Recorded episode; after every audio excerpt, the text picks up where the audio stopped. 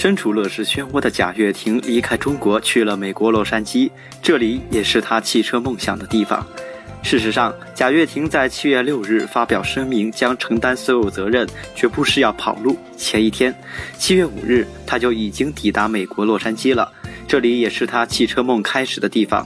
二零一四年，创办 FF 的几个核心成员刚从特斯拉出来，为了拉投资，经人介绍找到了正在美国的贾跃亭。而贾跃亭当时已经对电动车有很大的兴趣，双方一拍即合。随后，贾跃亭率领乐视正式进入汽车市场。三年之后，也是在这里，已经辞去了乐视所有职务的他，将督战 FF 九一，在二零一八年最快量产。根据介绍，FF 九一的加速度超过了特斯拉、法拉利等，成为了世界上最快的电动车。FF 九一当前已经开始面向北美和中国大陆地区接受预定，北美地区用户需要支付五千美元定金，中国用户则需要支付五万元人民币定金。有消息称，这款车的售价或将在十五万到二十万美元之间。在一月六日，FF 宣布，FF 九一的预订量已经达到六万四千一百二十四辆。在乐视造车屡受质疑的当下，FF 九一如果二零一八年量产成功，对市场信心以及乐视资金压力缓解的重要性不言而喻。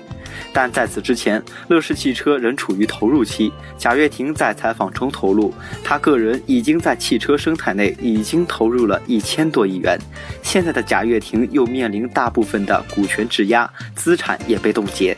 身负巨款欠债之下，身处美国的他，又拿什么钱来造汽车呢？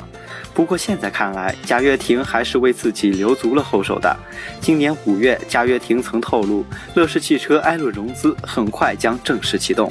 同时，乐视汽车正在通过中东主权财富基金和欧洲投资基金募捐，并且还计划出让去年三十亿元买入的北京商业地产项目世贸公三，用来发展汽车业务。